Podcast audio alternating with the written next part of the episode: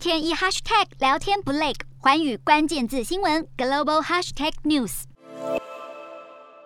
加入对俄制裁的日本，如今决定要继续开采俄罗斯天然气。日本的三井物产在二号表示，企业在俄国西伯利亚的天然气开发计划将会如常进行。日本目前有将近十分之一的天然气来自俄罗斯在库页岛的 LNG 项目，三井物产持有其中超过百分之十二的股份。同时，针对俄国的另一个开采项目 LNG 二，三井的参与计划也没有改变。项目的其他投资人和三井物产则是抱持相反看法。法国的道达尔能源集团直接持有 LNG 二项。目的百分之十股份，但是集团在上周表示，这个项目投资损失达到四十一亿美元。执行长认为，在各国制裁浪潮下，计划很难继续完成，更表示不会再投入更多资本来重启项目。